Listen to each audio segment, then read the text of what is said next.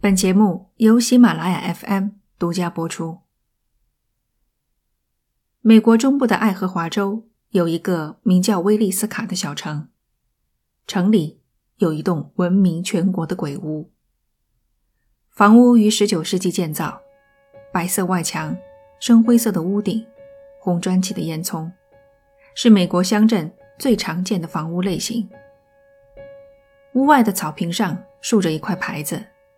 写着“威利斯卡斧头杀人案之屋，一九一二年六月十日”。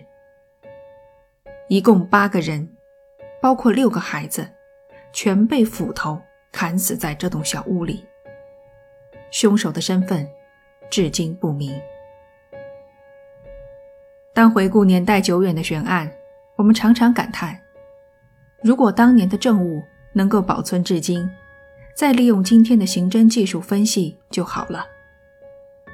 时间是破案最大的阻碍，但在威利斯卡一案中，时间却成为了破案的一个优势。我知道这很难以置信。敬请收听今天的节目，这里是奇谈第九十七期：威利斯卡斧头杀人案。一九一二年，房子里住的是摩尔一家。男主人约西亚·摩尔，四十三岁；女主人萨拉，三十九岁。他们有四个孩子，分别是十一岁的赫曼、十岁的凯瑟琳、七岁的博伊德和五岁的保罗。他们在节目中几乎不怎么出场，所以你不用费心记他们的名字。六月九日是个星期天，也是教会举办的儿童日。活动结束已是晚上九点半，得赶快回家了。同摩尔家一道的还有大女儿凯瑟琳的两个朋友，斯蒂琳姐姐妹丽娜和伊娜。两个小姑娘的家在城外，这晚原本计划去奶奶家，但是路上太黑，他们不敢走。摩尔夫妇便打电话征求了家长的同意，带他们去自己家过夜。说到路上太黑，近段时日威利斯卡的路灯都熄灭了，起因是和电力公司的纷争。这晚碰巧又是个阴天，城市的南边，法警霍顿正在同巡夜的人闲聊，一个男子从他们身边。快速走过，霍顿看那人眼生，便冲着他的背影大喊：“站住！”那人不理会，消失在夜色中。霍顿问巡夜的人：“为什么不拿手电筒照他？”对方回答：“没那必要。”摩尔一家加上两名客人，一共八个人回到家，时间是十点左右。摩尔太太给孩子们端来牛奶和饼干，照顾他们吃完上床。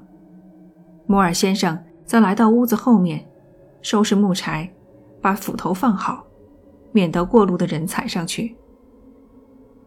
谷仓里有一个人正躺在干草堆上，眼前正好有一个小洞，可以看到摩尔先生干活。没过多久。摩尔一家睡下了，整个小城都睡下了。第二天一大早，邻居发现摩尔家这边一点动静都没有。通常这个时候门窗都已打开，孩子们也出来干活了。邻居绕着房子走了一圈，发现所有的窗户都拉上了窗帘，什么也看不到。敲门。也无人应答，转动门把手，上了锁。邻居便打电话给摩尔先生的弟弟罗斯。罗斯先打电话给哥哥的商店，店员告诉他，老板还没来，这让罗斯产生了不祥的预感。他赶到哥哥家，用备用钥匙打开房门，屋内一片死寂。尘埃静止在空气中，只有浓烈的血腥味儿在飘荡。离门口最近的是客房。罗斯推开门，狰狞的血迹张牙舞爪地扑上来。床上，被单盖住了两个血红的人形。罗斯吓得冲出来，哆哆嗦嗦地对邻居说：“发生了可怕的事情。”霍顿接到罗斯的电话，赶到现场。房子里漆黑如夜，只有凭着火柴的微光，一间接一间房的查看。出来后，霍顿在身后关上门，对罗斯说：“老天，每张床上都有死人。”霍顿让手下守着现场，别放人进去，又叫来了医生。现在，让我们跟随医生和霍顿的脚步，重返现场。为了叙事紧凑，我把后来勘察的一些情况放在这里集中介绍，便于大家想象。他们先进入客房，枕头、被单上都是血，一条细嫩的胳膊。从被单下伸出来，医生走上前，掀起被单，两具儿童的尸体，头砸得血肉模糊。小一点的孩子竖直躺着，大的移动过。看样子，他从睡梦中惊醒，试图滚下床，同时抬起左臂，但凶手没给他机会逃脱，用接连而至的重击。将其钉死在床上。这两人便是做客的姐妹丽娜和伊娜。姐姐丽娜是惊醒的那个，她的睡衣被捞至腰部，下身赤裸，右膝内侧有一处血迹，医生觉得像是手印。然而经检查，没有发现性侵的迹象。客房里还有一些东西，床角搁了一盏煤油灯，玻璃灯罩被取了下来。受害人肯定不会把灯放在这里，这是凶手用来照明的工具。他取下灯罩，用手挡着火苗，借助微弱的火光潜行于黑暗中。靠墙壁立着一把斧头。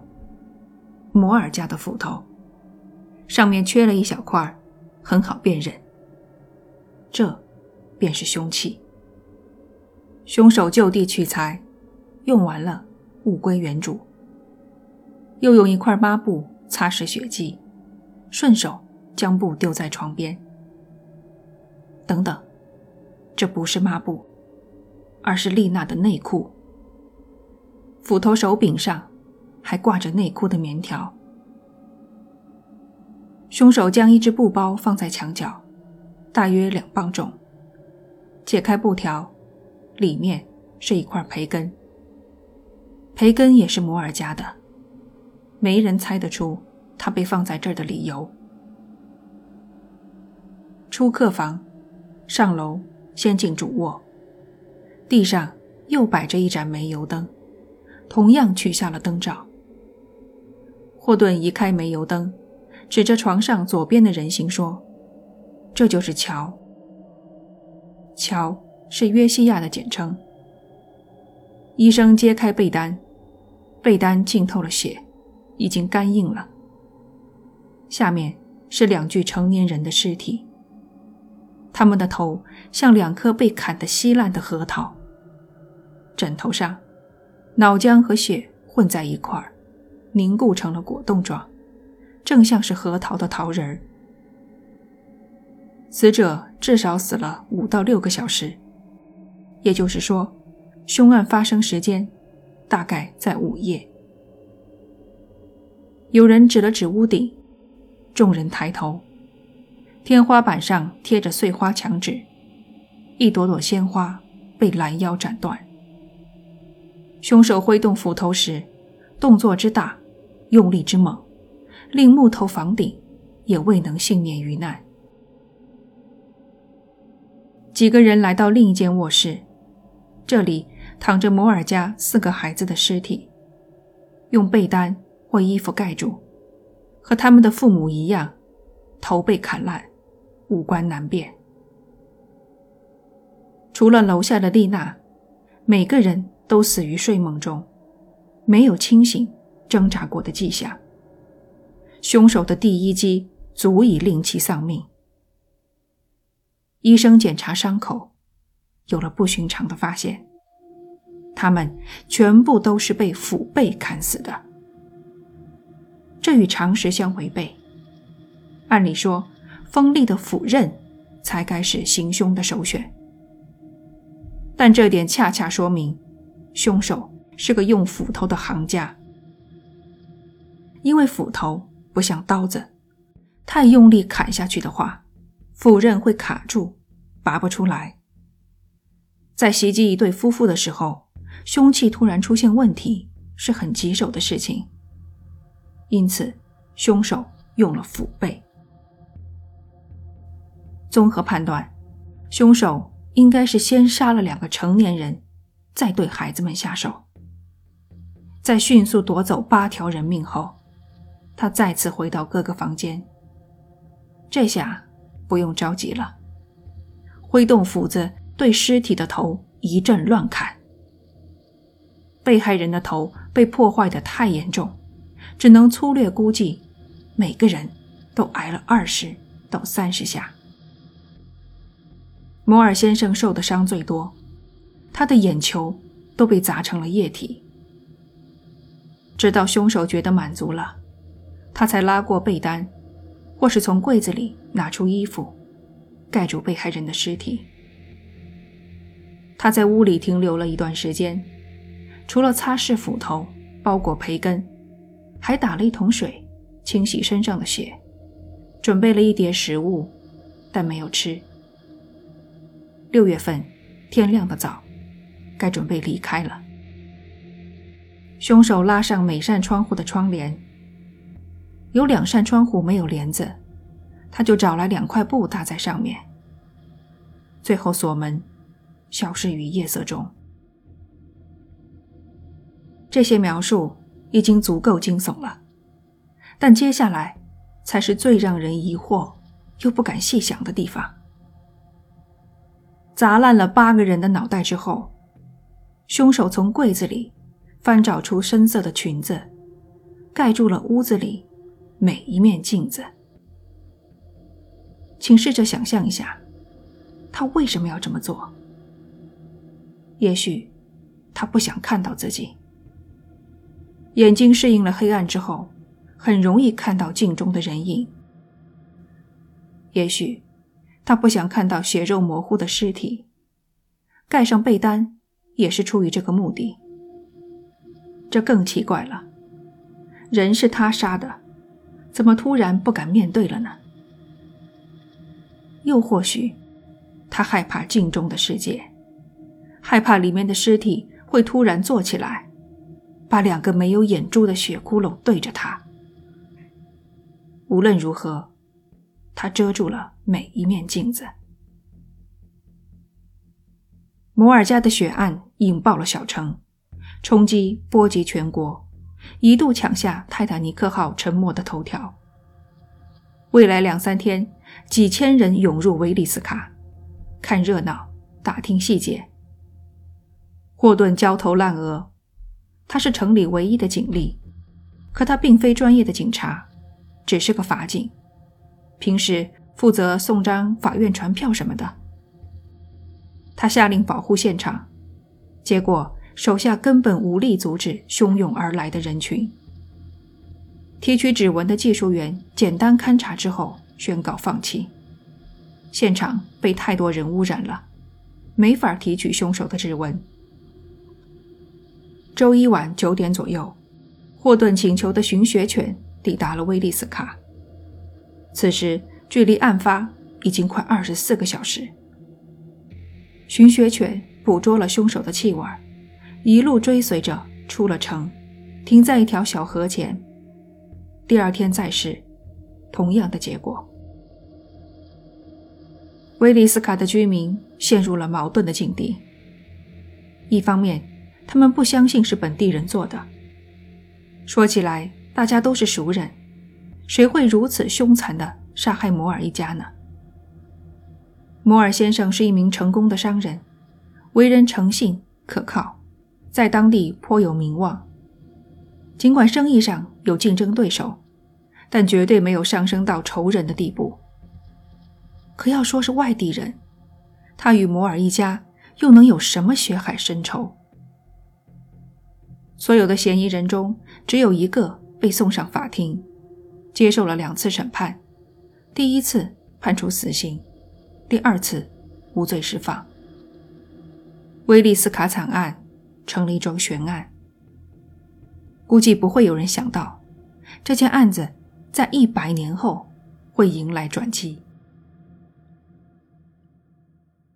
二零一七年，美国人比尔·詹姆斯出版了一本书《火车上的人》。书中，他提出了自己的见解，引起了不小的反响。比尔不是历史学家，也不是退休的探员，他的职业是棒球分析师，专长是分析统计数据。出于兴趣阅读威利斯卡案的资料时，比尔发现了一个有意思的细节：通往二楼的楼梯，踩上去嘎吱作响。他不由得感到奇怪：凶手难道不害怕吵醒被害人吗？对此，他的看法是：凶手知道被害人不会吵醒，因为他是迈着大步跑上楼的。这个细节提示比尔，凶手颇有经验，做事成竹在胸。这肯定不是他第一次犯案了。于是他想到，去找一找还有没有别的类似的案子。历史资料的批量数据化，给搜索提供了可能。换作一百年前，两个相隔几十公里的小镇居民，可能一辈子都不会知道那边发生了什么事。比尔检索了成千上万的小报和警方记录。他本来就是个擅长和数据打交道的人。一番分析过后，他得出了结论。威利斯卡案不是孤立的个案，而是连环杀人案中的一件。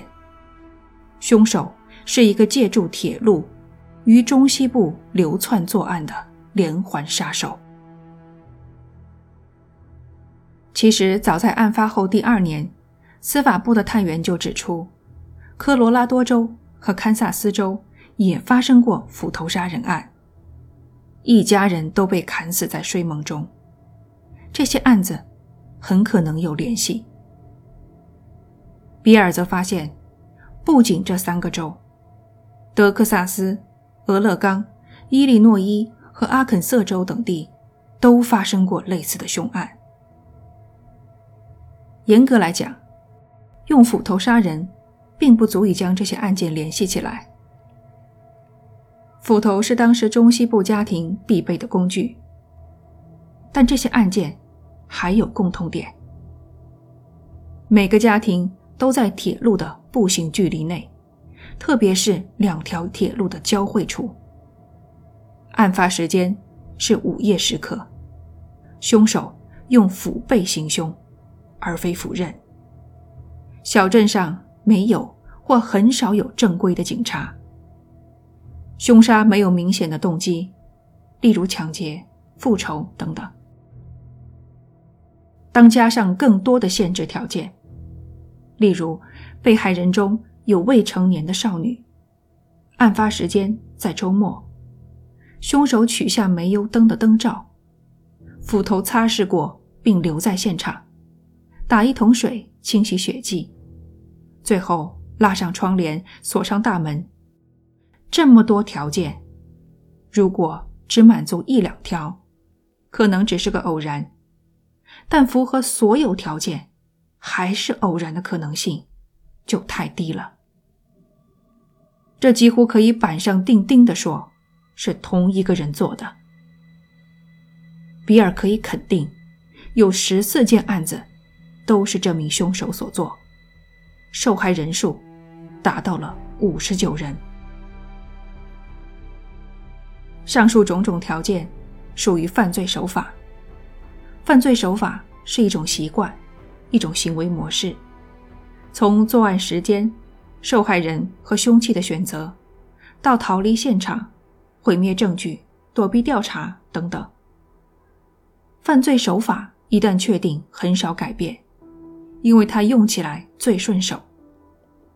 因此，犯罪手法是辨认连环杀手的重要因素之一。但光有犯罪手法还不够，我们必须考虑另一个因素——签名。签名的含义是，那些在实行犯罪的过程中，不是非做不可，但是却能够满足罪犯心理需求的一些行为，比如说。开膛手杰克对受害人开膛破肚，取走生殖器官。这些对犯罪没有什么帮助，但是他们能够满足凶手的心理需求，因此一定不会漏下。每个人的心理需求不一样，满足需求的方式也不一样，所以签名比犯罪手法更加独特。更有辨识度。威利斯卡斧头杀人案也有签名。没错，正是前面描述的，凶手用被单盖住受害人的尸体，用裙子遮住了每一面镜子。遮盖尸体和镜子对犯罪本身没有任何帮助，但凶手一定会做。这。就是签名。令人惊讶的是，别的案件中也有同样的行为。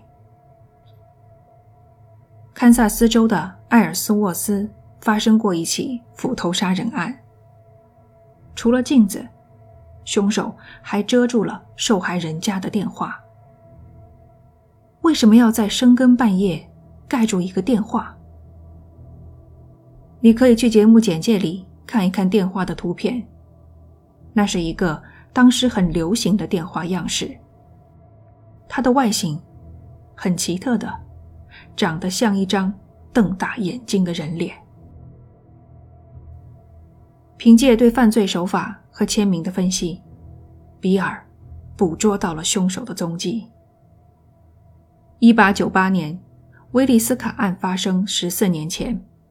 东北部的马萨诸塞州，波士顿通往阿尔巴尼的铁路旁，一间农场的一家三口在睡梦中被斧头砍死，父母和未成年的女儿。凶手猥亵了两名女被害人的尸体，将带血的斧头立在女儿的床尾，用被单盖住了三个人的尸体，又拉上所有的窗帘。房子各处浇上煤油，取下煤油灯的灯罩，锁门，逃往火车站。好几个人看到了行色匆忙的凶手，他们认出了他，这人是农场主雇佣的帮手，得意的移民保罗·穆勒。警察展开了对穆勒的搜捕，但是他一直没被抓住。或许。他从中获得了前所未有的快感，欲望的闸门打开，再也无法关上。值得提出来的是，凶杀在一九一二年九月后就停止了。威利斯卡案可以说是最后的高潮。假如穆勒真的是凶手，他可能死了，或是因为别的犯罪被抓起来，或是担心被抓到。主动收手。还有一种可能，他回到了欧洲，在那里继续杀人。如果真是那样，我们永远都无法知道有多少冤魂死在他的斧头之下。如果你对犯罪手法和签名还想了解更多的话，欢迎收听《漫谈》这张专辑里的《开膛手杰克》系列节目。感谢您收听这一期的节目，这里是奇谈，我们下期见。